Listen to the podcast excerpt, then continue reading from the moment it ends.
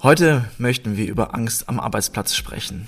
Wie wirkt sich die Angst auf unser Wohlbefinden und unsere Leistung aus? Wie entstehen Ängste eigentlich und wie sollte ich damit umgehen? Auch wollen Lisa und ich heute darüber reden, wie eine angstfreie Organisation mit Hilfe von psychologischer Sicherheit geschaffen werden kann. Dafür hätten wir keinen besseren Podcast finden können als Dr. Gerald Hüther. Er zählt zu den bekanntesten Hirnforschern Deutschlands und verbindet in seinen zahlreichen Büchern, Vorträgen und Kongressen die Wissenschaft mit gesellschaftlicher und Lebenspraxis. Lieber Gerald, vielen Dank, dass du heute die Zeit hast, um über dieses wichtige Thema zu sprechen. Ja, hallo und äh, vielen Dank. Ich freue mich, dass es geklappt hat. Mal sehen, was daraus wird. Ja, wir sind vorbereitet. Wir haben ein aktuelles Buch Wege aus der Angst gelesen. Das knüpft ja an dein Buch aus dem Jahr 1997 an, Biologie der Angst. Jetzt fragt man sich natürlich, wie kam es dazu, dass du dich entschieden hast, über dieses, diesen Gefühlszustand noch einmal ein weiteres Buch zu schreiben? Es hat was mit dem Ausbruch der Corona-Problematik zu tun und ich habe mich gefragt, damals, als das losging, Januar vor einem Jahr, äh, was dann jetzt wohl das wichtigste Problem wird, mit dem die meisten Menschen zu tun haben. Hm. Und das ist nicht das Virus, das ist die Angst. Und dann habe ich gedacht, okay, dann musst du das eigentlich nochmal aufschreiben. Und ich schreibe immer gerne etwas auf, weil ich mir selbst Klarheit verschaffen will. Mhm. Und in dem ersten Buch damals habe ich mir noch einen Teil ausgespart, der war mir damals auch noch nicht so wichtig. Und das ist die Tatsache, dass die meisten Ängste, die wir haben, gar nicht vor realen Geschehnissen äh, oder von realen Geschehnissen getriggert werden, sondern mhm. von Vorstellungen. Also das muss man sich ja mal vorstellen, denn unser Hirn ist ja ein wunderbares Organ und wir haben von der Natur alles mitbekommen, um uns in der Welt zurechtzufinden, können sogar noch lernen und ja, alles großartig. Und wenn jetzt mhm. zum Beispiel ein Löwe vor der Tür steht und ich mache die Tür auf, dann weiß ich, also das mache ich nicht bewusst, aber sofort bringt es mich dazu, dass ich die Tür wieder zumache. Das heißt, die Angstbewältigungsstrategie ist schon eingebaut und deshalb nennt man das, was da vor dem Löwen passiert und die Tür zugeht, das nennt man eigentlich auch nicht Angst, sondern Fear. Im Englischen ist das also dann Furcht. Mhm. Äh, und, und Angst ist irgendwas anderes. Angst ist das, was ich habe, wenn ich abends im Bett liege und mir vorstelle, dass vor allen Türen und Fenstern Löwen sitzen. So, und was mache ich denn dann? Und das, jetzt wird eigentlich deutlich, wie groß das Problem ist. Äh, den richtigen Löwen kann ich aussperren. Mhm. Aber die vorgestellten Löwen, die kann ich ja nicht einfach vor der Tür lassen. Ich liege hilflos im Zimmer und muss dann irgendwas machen. Also, und deshalb haben, das macht das so deutlich, haben wir eigentlich immer vor den Vorstellungen Angst, was alles passieren könnte. Und nicht so sehr vor dem, was wirklich passiert. Und äh, wenn das nur eine Vorstellung ist, vor der ich Angst habe. Also das mit den Löwen ne? vor dem Fenster nachts. Dann kann auch einer kommen und kann behaupten, das sind Hunderte. Mhm. Und dann wird es immer schlimmer.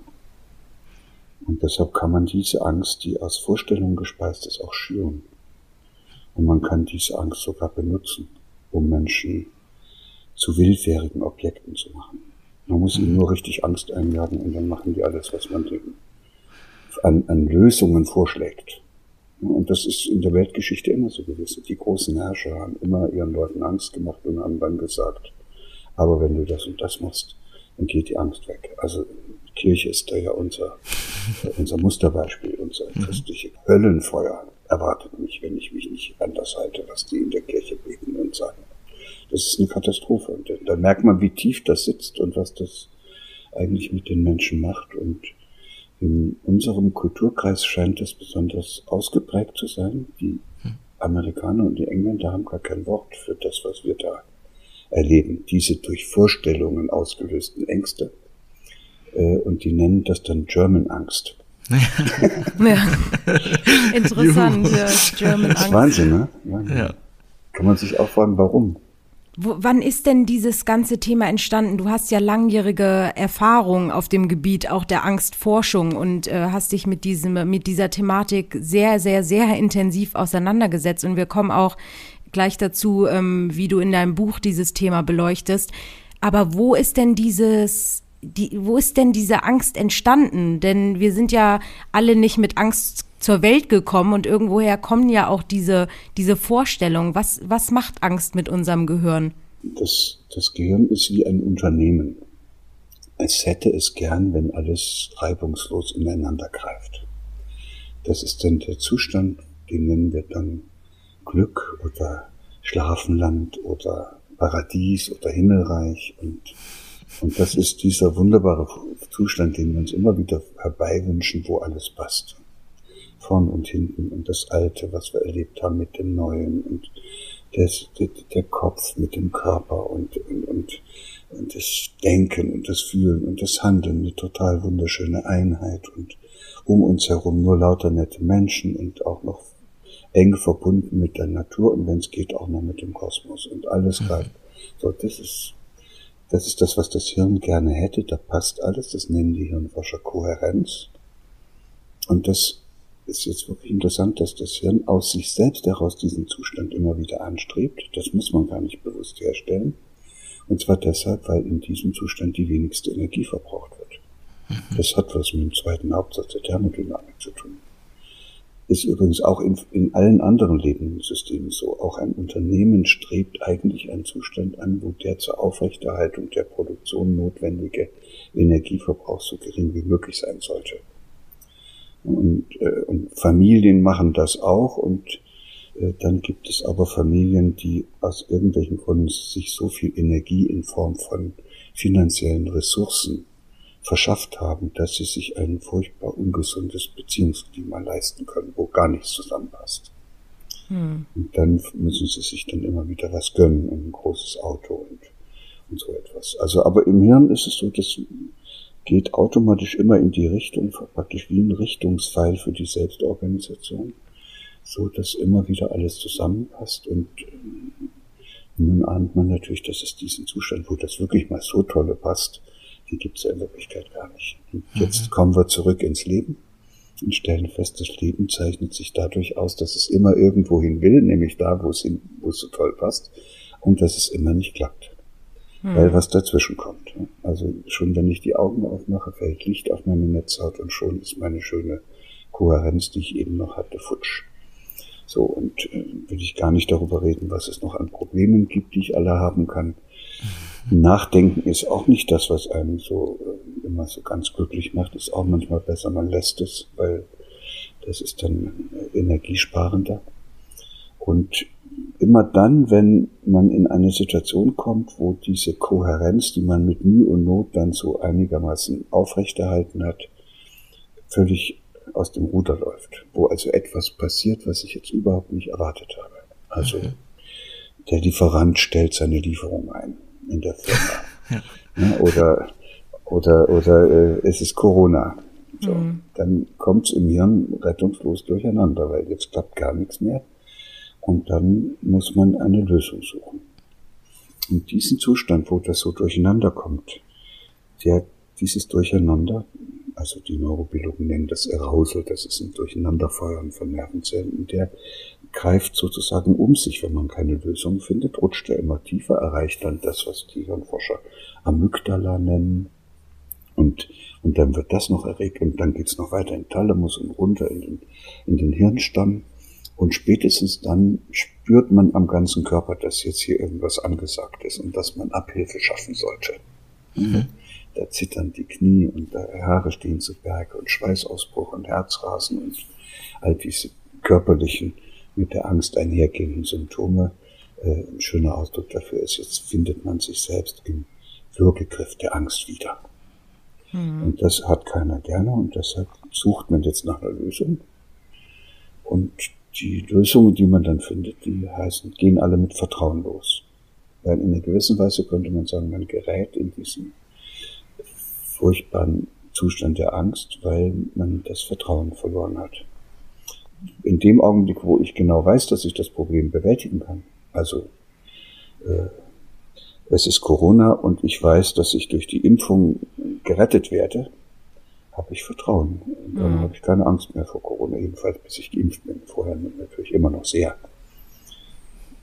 Also ich rede jetzt nicht von mir, es ist jetzt ein allgemeiner, es sollte eine allgemeine Beschreibung sein. Aber Tatsache ist, dass jede, wenn man dann eine Bewältigungsstrategie hat für die Angst, dann ist die Angst auch weg. Also mhm. Leute, die mit Masken da rumlaufen, sogar im Wald und ganz allein, die haben keine Angst mehr, weil die tun ja was. Mhm. Und ein Verschwörungstheoretiker, der also sich irgendwas ausgedacht hat oder irgendwo gehört hat, äh, was das für dunkle Mächte sind, die das alles äh, für uns in die Welt gebracht haben, der hat, solange er daran glauben kann, dass das so ist, auch keine Angst mehr, weil er kann ja das überall bekannt geben, dass die mhm. Verschwörungstheoretiker uns in den Griff genommen haben. Und immer dann, das merkt ihr dann auch, wenn man was tun kann, geht die Angst weg. Es ist eigentlich mhm. diese, diese Hilflosigkeit, in der man da gefangen ist, die einem dann wirklich zusetzt. Und äh, in diese Hilflosigkeit kommt man dann eben umso schneller rein, je geringer das Vertrauen ist. So, jetzt gibt es drei Vertrauensressourcen. Und die eine ist die, die wir eigentlich am, am meisten einsetzen. Das ist das Vertrauen, dass ich irgendwie ja schon manches Problem gelöst habe. Und dann erinnere ich mich dann in einer schwierigen Situation dran, was ich da damals hingekriegt habe und dass das doch auch irgendwie geklappt hat. Und dann mache ich irgendwas und manchmal klappt es ja auch und dann ist es überwunden, das mhm. Problem. Und die Angst ist dann weg. Äh, ich will gleich an der Stelle sagen, damit man dieses Vertrauen in die eigenen Kompetenzen herausbilden kann, muss man auch eigene Kompetenzen haben. Und eigene Kompetenzen wachsen ja nicht, sozusagen, einem fallen einem ja nicht vom Himmel zu, sondern die kann man nur erwerben, auch nicht indem man viele Bücher liest, sondern indem man ganz viele Probleme hat. Und zwar möglichst viele unterschiedliche.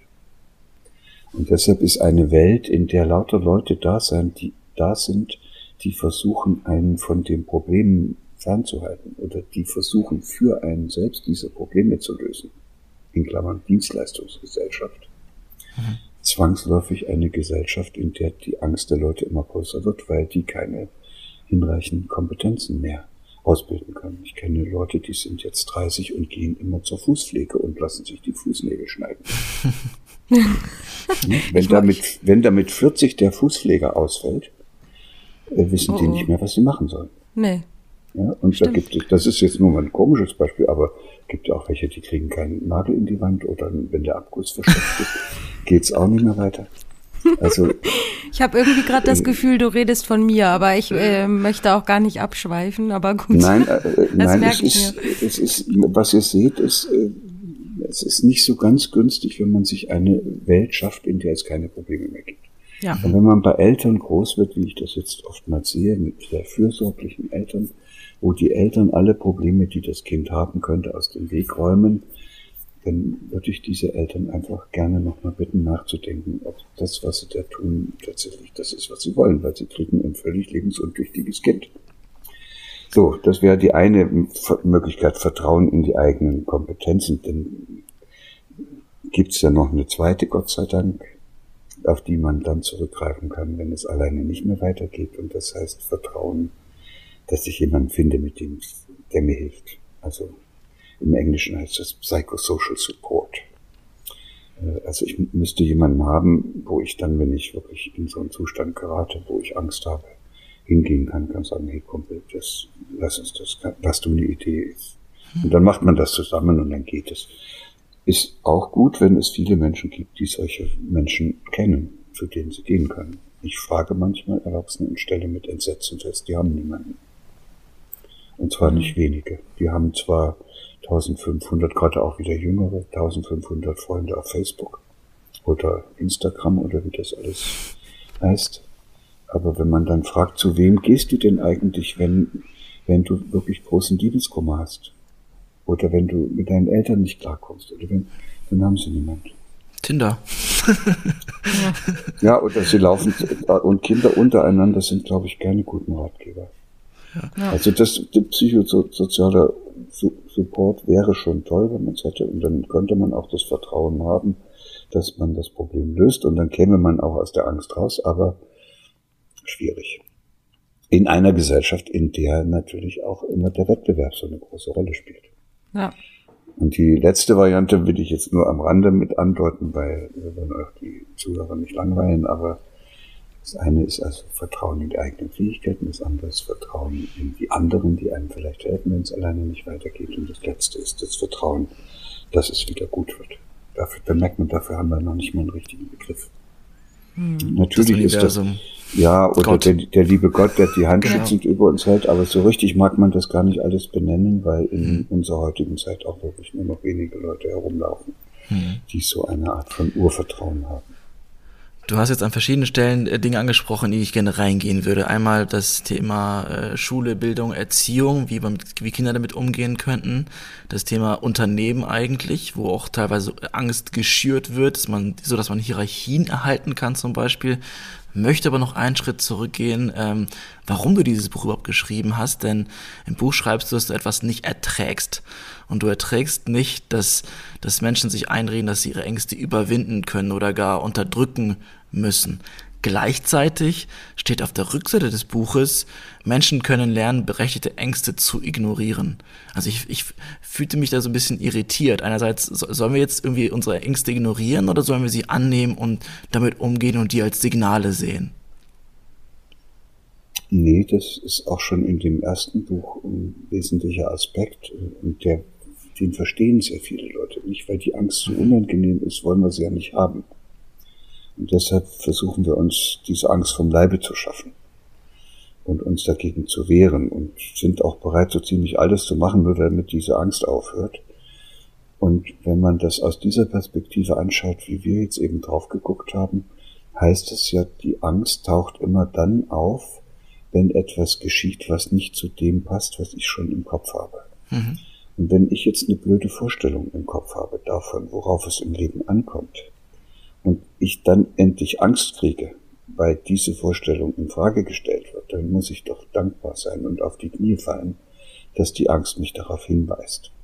Wenn ich in einer Beziehung mit einem Partner lebe, die mir nicht gut tut, und ich dann allmählich Angst kriege, dann muss ich doch glücklich sein, dass es diese Angst gibt und müsste sagen, danke, du liebe Angst, dass du gekommen bist. Äh, es wird höchste Zeit, dass ich das hier beende. Und wenn ich bei einem Arbeitgeber äh, gelandet bin, der mir ständig Angst macht, äh, dann ist es doch gut, dass die Angst sich meldet, sonst würde ich ja gar nicht merken, wie der mich behandelt. Und ich würde auch gar nichts dagegen tun können. Also entweder kann ich mich dann dagegen wehren oder ich verlasse diesen Ort des Grauens. Also die Angst ist eigentlich unser innerer Botschafter, der uns ja. mitteilt, dass das, was wir jetzt gerade unternehmen, eigentlich nicht so gut ist. Und dass es Zeit wird, das wird es ändern und das wird die Kurve kriegen. So. Und das mhm. ist dieser Teil. Und das, was du da auf dem Buchrücken gelesen hast, heißt, es gibt aber natürlich berechtigte Ängste, wo es Zeit würde, dass wir endlich die Kurve kriegen. Mhm. Ja, also guck dir das an, was wir hier alles mit diesem Planeten anrichten. Mhm. Und es ist sehr berechtigt, dass man da Angst hat. Und da kommen Leute daher und sagen, ist gar nicht so schlimm. Klimakatastrophe gibt's nicht. Mhm. Und, und so weiter. Und ja. dann heißt es, da lassen sich auch welche gerne einreden, dass das, was wirklich eigentlich ihnen Angst machen müsste, gar, gar nicht, gar nicht berücksichtigt werden muss. Und damit verhindert man, dass Menschen tatsächlich von dieser Angst berührt werden, so dass sie sich auf den Weg machen und eine Lösung suchen. Man kann Menschen auf eine unangenehme Art und Weise in die Angst treiben und dann entsteht, dann machen sie Dinge, die sie normalerweise gar nicht machen würden. Man kann aber auch berechtigte Ängste so lange beschwichtigen, bis die gar nichts mehr machen und denken, es ist alles in Ordnung. Wenn ich Angst habe oder ängstlich bin, dann kann ich ja auch aufgrund von, ich glaube, chemischer Reaktion im Gehirn nicht meine optimale Leistung liefern. Ich bin gestresst, äh, nicht konzentriert.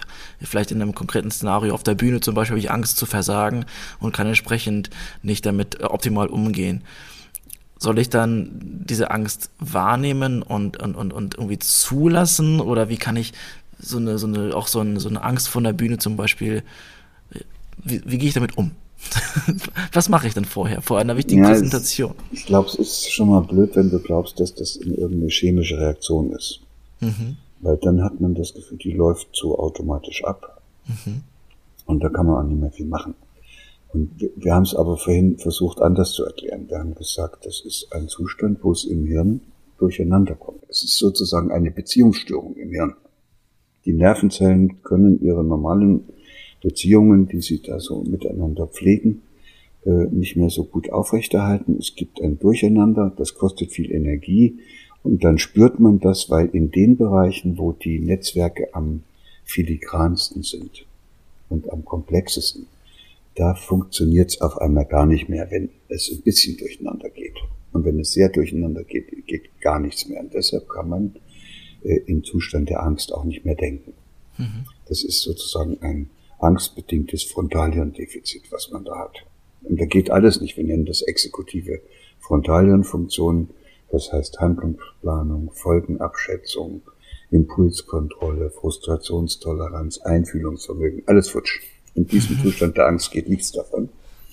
Weil es ist ja auch richtig, man muss ja erstmal äh, sozusagen, die soll ja, die Angst dient ja dazu, dass sie uns das Leben rettet. Und da muss man jetzt auch nicht noch alles so, so genau überlegen. Aber äh, praktischer heißt es, dass man bisweilen in solche Situationen gerät, wo man kopflos reagiert. Das kann auch einem, einer Führungskraft passieren und am häufigsten passiert es einem in emotional engen und damit auch sehr, sehr wichtigen Beziehungen. Also als Vater dem Kind gegenüber zum Beispiel, wo der dir so auf den Sack geht, dass das irgendwann mal ja, dann haust du auf den Tisch oder, oder, oder, oder noch schlimmer und, und dann, und dann, und dann fragst du dich eine, eine halbe Stunde später, wie das passieren konnte, weil das ist eigentlich nicht das, was du wolltest. Dann merkst du Frontalhirnausfall. Ne? Und dann kommen die alten Muster. Ja, und dann, und dann, wenn das oben nicht geht, ist es im Hirn so, dann muss ja irgendjemand muss ja das Kommando übernehmen und dann sind das die unteren Bereiche. Da liegen die alten Netzwerke, die du schon als Kind eingesetzt hast und die kommen dann zum Tragen und das heißt Tisch auf, also mit der Faust auf den Tisch oder rumspucken oder auf die Erde werfen, Türen knallen oder ja, gibt auch äh, aufräumen und brav sein, also irgendwie so mhm. sonderbare Sachen. Kindheitsmuster eben. Ne? Und da hängst du dann drin und da ist natürlich, wenn du jetzt einen Bühnenauftritt hast, ist Mist. Fällt dir nichts ein. Richtig. Und deshalb ist das schwierig, wenn man so eine Angst, es gilt auch für Examensängste. Also erstens muss man sagen, dass das sowieso furchtbare Zustände sind, wo man von anderen Menschen bewertet wird. Das ist mhm. ja das Letzte und das ist, finde ich, auch total toll, dass man da Angst kriegt. Weil das darf nicht sein. Man müsste sich dagegen wehren, dass man bewertet wird, weil das ist unmenschlich. Es, es hat kein Mensch das Recht, mich zu bewerten. Es, der spielt sich ja auf, der macht mich zum Objekt seiner Bewertung. Ich bin aber ein, ein, Mensch, ich bin ein Subjekt und ich möchte, dass der mir, der kann mir ja ruhig sagen, wenn ich was falsch mache. Ich will ja gerne aus meinen Fehlern lernen, aber dass der, dass der mir eine Bewertung verpasst in Form eines äh, eines am Ende auch noch Zensur oder eines Zeugnisses, das gehört sich nicht. Das mhm. ist eigentlich von auch von dem völlig würdelos. Also der, der, der sieht mich gar nicht. Diese Brücke finde ich sehr spannend, weil ich habe in der Vorbereitung zu diesem Interview ein paar Menschen gefragt, die große Fans von dir sind, was sie dich gerne fragen würden. Und äh, da kam das Thema Schule auf. Was können wir denn im Schulsystem ändern tatsächlich, sodass eben nicht so eine, so eine objektive Bewertung stattfindet oder so eine Gleichschaltung oder alle müssen gleich sein, alle müssen irgendwie ähm, ja das Gleiche sagen, das Gleiche denken. Du hast ja auch Projekte wie Schule im Aufbruch zum Beispiel. Gibt es so ein, zwei Dinge, die du gerne heute ändern würdest, wenn du könntest am Schulsystem? Ach, ich bin nun ja auch schon so etwas älter geworden und dann erkennt man manches, was ich damals noch nicht erkannt habe. Und eine der wesentlichen Erkenntnisse heißt, wir können diese Schule nicht ändern, wenn wir nicht gleichzeitig oder sogar vorher und diese Gesellschaft verändern. Solange wir so blöd unterwegs sind, müssen die Schulen genauso doof unterwegs sein. Und solange wir in einer äh, auf Wachstum ausgerichteten Konsumgesellschaft leben und davon auch noch abhängig sind, dass da ständig neue Kunden gewonnen werden, die ständig neue Produkte kaufen. Da kann ich doch nicht Schulen haben, aus denen gestandene junge Menschen rauskommen, die wissen, was sie wollen. Die müssen verführbar sein, die müssen manipulierbar sein, die müssen mit sich und der Welt möglichst unzufrieden sein. Und die müssen ständig das Bedürfnis haben, dass sie aus diesem Frust heraus, in dem sie dann gelandet sind, sich etwas gönnen müssen. Und das ist der Motor für unsere Konsumgesellschaft. Insofern muss man dann einfach fairerweise sagen, dass die Schulen eigentlich einen total guten Job machen. ja. Okay. Die, das können wir die, zitieren in dem Zusammenhang. Ja, für die, für die Aufrechterhaltung dieser, dieser Konsumgesellschaft. Ja. ja. Und, und vielleicht auch für viele andere Bereiche auch, also auch für die Aufrechterhaltung unseres Verwaltungssystems. Das soll man doch die Schnauze halten und nicht dauernd fragen, warum das so ist. Und, und, und, und auch unsere politischen Entscheider, die haben das nicht so gerne, wenn dann wirklich lauter äh, Leute kommen, die denken und, und auch Fragen stellen und hinterfragen und Erklärungen wollen, bevor sie einfach machen, was die da oben sagen. Das ist alles unbequem und deshalb ist das wahrscheinlich ein, so eine ständige Tendenz, dass Schulen auch solche hervorbringen, die das alles aufrechterhalten. Das ist aber immer so gewesen. Also im Kaiserreich, da wollte man Kaisertreue, bei den Nazis wollte man Nazis, im Sozialismus wollte man Sozialisten und in, in der Konsumgesellschaft braucht man Konsumenten, ist klar. So, und das ist aber nun, da wollen wir ja hin für die Kinder nicht so gut. Deshalb braucht es eigentlich nur eine einzige Änderung in diesem Schulsystem. Es ist auch ein bisschen blöd, dass wir uns da so dauernd was anderes einreden lassen. Einmal soll die Schule länger dauern, mal kürzer. Dann soll da von hinten unterrichtet werden oder von vorne oder die Lehrpläne sollen da verändert werden. Da kann man die Leute ständig in Bewegung halten mit solchen unsinnigen Forderungen. Es gibt eine einzige Forderung und die ist so banal wie nur irgendwas und die heißt, hier bei uns im Ort, in unserer Schule, darf ab sofort kein einziges Kind mehr seine ihm angeborene Freude am Lernen verlieren. Aus mhm. dem Aus. Aus. Mhm. Mehr, mehr nicht. So. Und wenn der in der ersten Klasse seine Freude am Lernen nicht verliert, dann lernt er alles, was es in der ersten Klasse zu lernen gibt, mit Freude.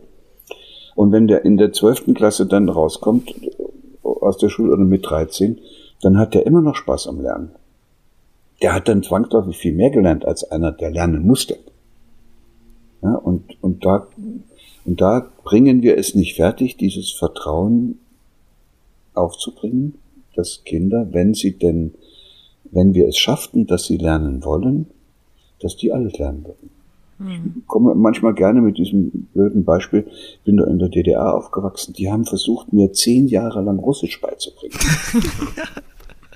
ja, und kürzlich war, also als es noch ging, war ich mal in, in St. Petersburg und habe gemerkt, da ist aber wirklich gar nichts mehr da. Also ein paar Worte, aber ich, ansonsten ist das wirklich dürftig. Mhm. So, und ich, weil, ich, weil ich in dieser DDR kein, äh, also hatte ich ja Russisch und Latein als, also, und dann hatte ich kein Englisch. Dann habe ich mich so drüber geärgert, dass ich kein Englisch hatte, dass ich dann also aus eigenem Antrieb, aus Freude am Englisch, Englisch gelernt habe. Bin ich jeden Abend in die Volkshochschule gegangen und habe nebenbei noch ein Abitur im Englisch gemacht, in der Volkshochschule. Und Englisch kann ich, kann ich super. Hm. Und habe aber nur drei Jahre Englisch gehabt. So, und ja. da sieht man, wenn man also lernen will, ist alles okay. Ich habe einen guten Freund, André Stern, der ist mit 18 auf die Idee gekommen und hat sich in Deutsch verliebt. Der kannte bis dahin noch kein einziges deutsches Wort. Und dann hat er innerhalb von zwei, drei Jahren so gut Deutsch gelernt, dass der Vorträge auf Deutsch hält, Bücher auf Deutsch schreibt. Man hört gar nicht mehr so richtig, dass das ein Franzose war. ja. Und das geht ja alles, aber man müsste ja. die Freude dran haben. Und so, glaube ich, könnte auch jemand sich noch anschauen, wie die Photosynthese funktioniert oder wie die Integralrechnung geht, wenn es ihn interessiert. Ja. Ist das ein Klacks und dann geht das ganz schnell. Das ist ja auch, äh, auch Kern deines Buches Bedienungsanleitung für menschliches Gehirn. Da redest du sehr viel darüber, dass wir auch im hohen Alter, wenn wir wollen, noch lernen können, dass das Gehirn auch lernfähig bleibt. Aber eine Sache scheint uns da irgendwie zu bremsen und zu betäuben. Das hast du damals schon gesagt, dass wir irgendwie ähm, gedankenlos durchs Fernsehen seppen und Illustrierte lesen und einfach uns betäuben die ganze Zeit. Und mhm. heute ist es ja auch nicht besser geworden, vermute ich mal, mit den ganzen sozialen Medien und den Handys, an denen wir kleben. Wie kritisch siehst du das Ganze für unser Gehirn und für unsere Angst und für unser Lernverhalten? Erstmal muss man muss man es verstehen. Und das haben, können wir ja jetzt ja gut verstehen. Äh, wir haben ja den zweiten Hauptsatz der Thermodynamik und das mit der Kohärenz und dass man das nicht so gerne hat, wenn man Probleme hat. Also denkt man auch nicht gerne nach, sondern setzt sich aufs Sofa und schaltet irgend so ein Flimmergerät an, wo irgendwas kommt, wo ich nicht selber denken muss. Und äh, wenn dann einer kommt und sagt, das ist aber blöd, dann sagt man, das ist der innere Schweinehund. Und den haben wir jetzt kennengelernt, den inneren Schweinehund. So. Und, und was es aber in Wirklichkeit äh, sagt, das ist, dass uns sozusagen der Spatz in der Hand lieber ist als die Taube auf dem Dach. Also das, Wenn ich mir es irgendwie schnell bequem machen kann, dann mache ich das. Aber nur wenn ich zu blöd bin, nur wenn ich zu blöd bin, um zu begreifen, dass diese kurzfristige Befriedigung eines Bedürfnisses langfristig unan höchst unangenehme Folgen hat. Also typisches Beispiel, ich habe ein Problem mit meiner Frau und äh, könnte ich natürlich versuchen, mit der zu reden, aber ne? nein. Aber, aber ich finde meine Whiskyflasche. Ja. Ja, und dann, nachdem ich die so halb leer gemacht habe, ist das Problem mit meiner Frau weg und in meinem Hirn ist alles wieder kohärent. ja. ja. Und das ist dann eine Lösung. Und im Hirn werden ja nicht die Probleme festgenagelt und verankert, sondern die Lösung. Ja, also immer dann, wenn ich für einen schwierigen Zustand, der Inkohärenz erzeugt, eine Lösung finde, dass es wieder kohärenter wird, wird die Energie frei da oben. Das eine braucht viel Energie, das andere braucht wenig Energie. Und da kann man sich vorstellen, dass diese Energie benutzt wird, um, um das anzuwerfen, was die Hirnforscher Belohnungszentrum nennen. Also mhm. Bereiche im tieferen, mhm. also das, das dopaminerge System und sogenannte endorphine Systeme. Und da werden dann Botenstoffe ausgeschüttet, die machen dann nicht nur ein gutes Gefühl, also jetzt muss ich wieder dein Chemiecocktail, also diese Botenstoffe werden benutzt, ja. um Netzwerke zu aktivieren, die bestimmte Körpergefühle auslösen. Und äh, das sind aber auch Botenstoffe, die dazu beitragen, dass Nervenzellen nochmal äh, in diesen, nennen wir es mal, Umbau gehen. Also das, die stimulieren das Wachstum von Fortsätzen, neue Kontakte werden gebildet so dass immer das, was ich als Lösung gefunden habe und was da in meinem Hirn dabei aktiviert worden ist, das wird sozusagen auch verankert und tief eingegraben. Bahnung heißt das dann. Und es wird immer fester. Und das mit dem Alkohol, den ich da eingesetzt habe, um mein Problem mit meiner Frau zu lösen, äh, wenn ich am nächsten Tag wieder ein Problem habe, geht's schon viel leichter. Und dann nach, nach ein paar Wochen bin ich ein Junkie und mhm. dann brauche ich das Problem mit meiner Frau gar nicht mehr. Aber in deinem Buch äh, Wege aus der Angst schreibst du auch gleichzeitig, dass wir dieses Belohnungszentrum vor allem ansprechen, wenn wir ähm, bedrohliche Situationen meistern. Also du sagst einerseits, wir können diese, wir können dieses Belohnungszentrum aktivieren, indem wir einfach uns die Pulle Alkohol reinpfeifen, aber gleichzeitig aber auch durch die, dadurch die Angst zu meistern. Und offensichtlich gibt es einen nachhaltigeren, gesünderen Weg, aber beide zahlen auf das gleiche Zentrum ein, oder? Ja, du hast es mich auch gefragt, warum Menschen immer wieder so kurzfristige Lösungen mhm. wählen und das langfristige, was eigentlich besser wäre, nicht machen. Also es wäre auch für mich viel besser, ich würde endlich mal mit meiner Frau reden, anstatt den Schnaps zu saufen. So, und, und das ist dann die Antwort. Ja, wir, wir könnten natürlich langfristig günstigere Lösungen suchen. Äh, das geht aber nur dann, wenn wir etwas haben, an dem wir uns auch langfristig orientieren.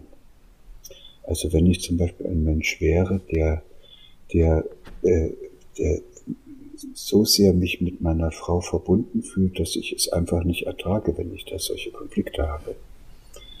Äh, und ich das aber weiß, dass ich das nicht mit Alkohol jetzt äh, lösen kann, sondern dass ich da mit ihr reden muss, mhm. dann suche ich eine Lösung, die dann uns beide auch weiterbringt.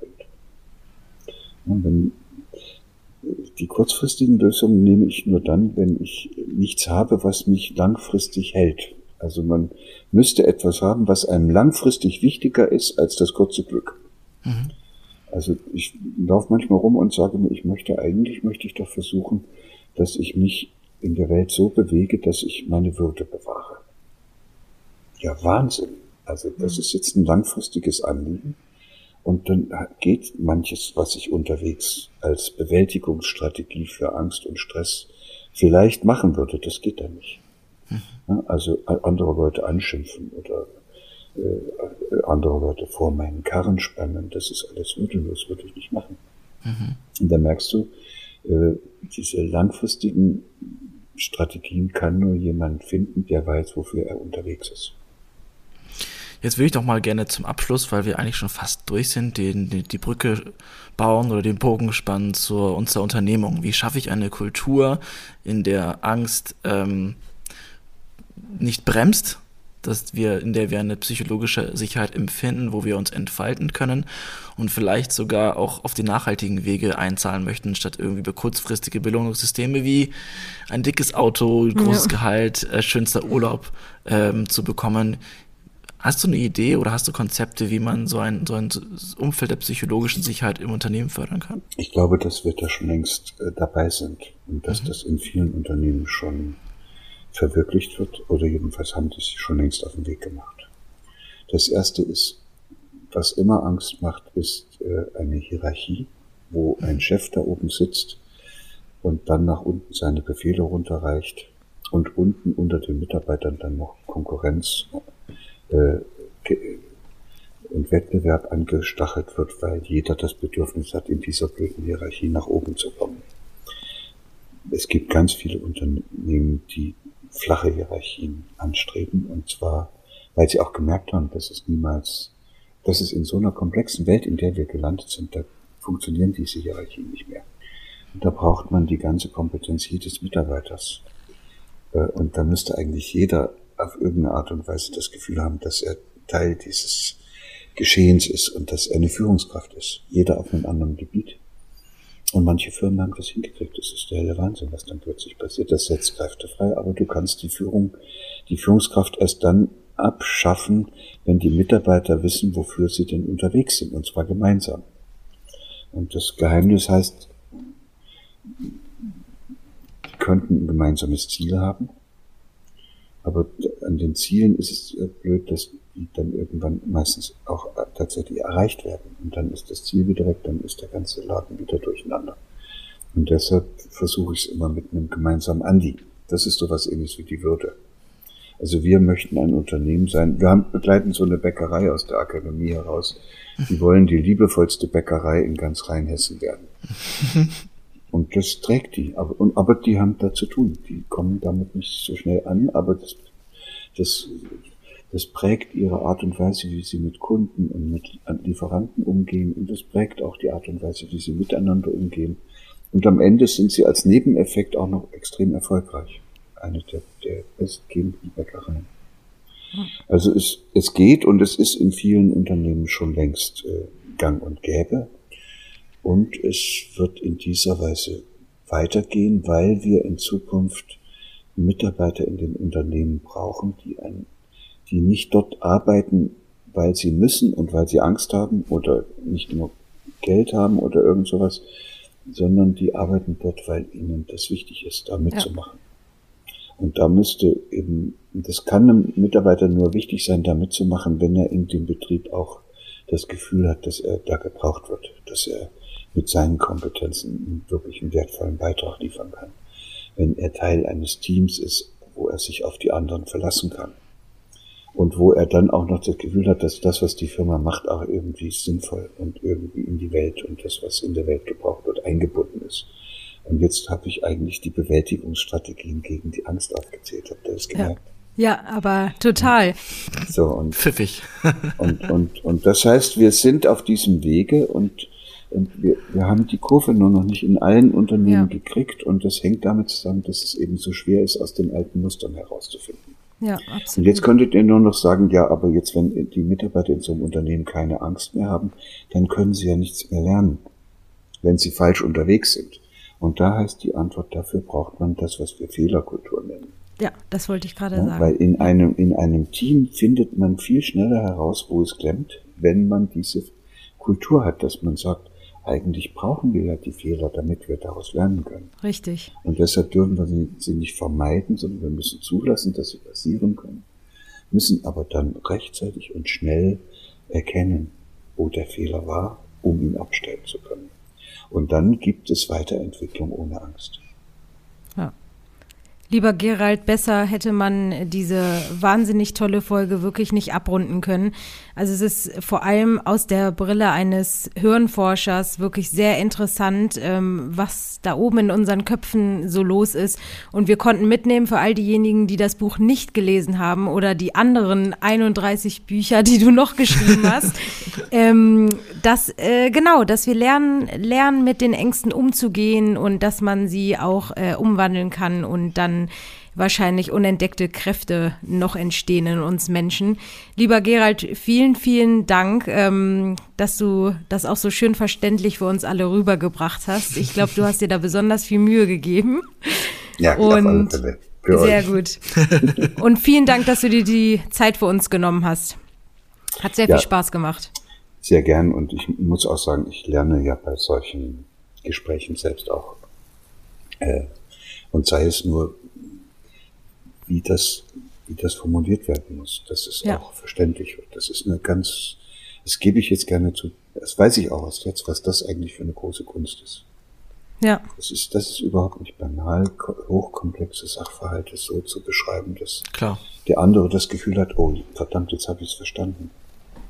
Das ist, finde ich toll, aber ich habe es nur lernen können, indem ich es auch so oft versucht habe, immer wieder neu und jedes Mal äh, Fehler gemacht habe und daraus gelernt habe. Aber schön, dass du dir noch zutraust im, im auch höheren Alter.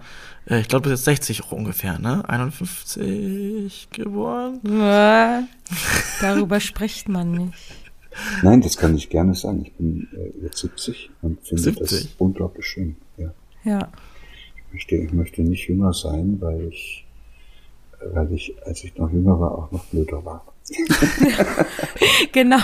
Da darf man das auch. Und deswegen, deswegen äh, möchten wir auch, dass vor allem die Jüngeren äh, deine Stimme erreicht, denn ähm, ja, da kommen die wirklich weisen Worte her und nicht aus irgendeiner Flimmerkiste. Ähm, naja, auf jeden Fall vielen, vielen Dank, lieber Gerald. Äh, du bist jetzt entlassen. Danke. Es war mir ein Vergnügen. Alles Gute. Ciao.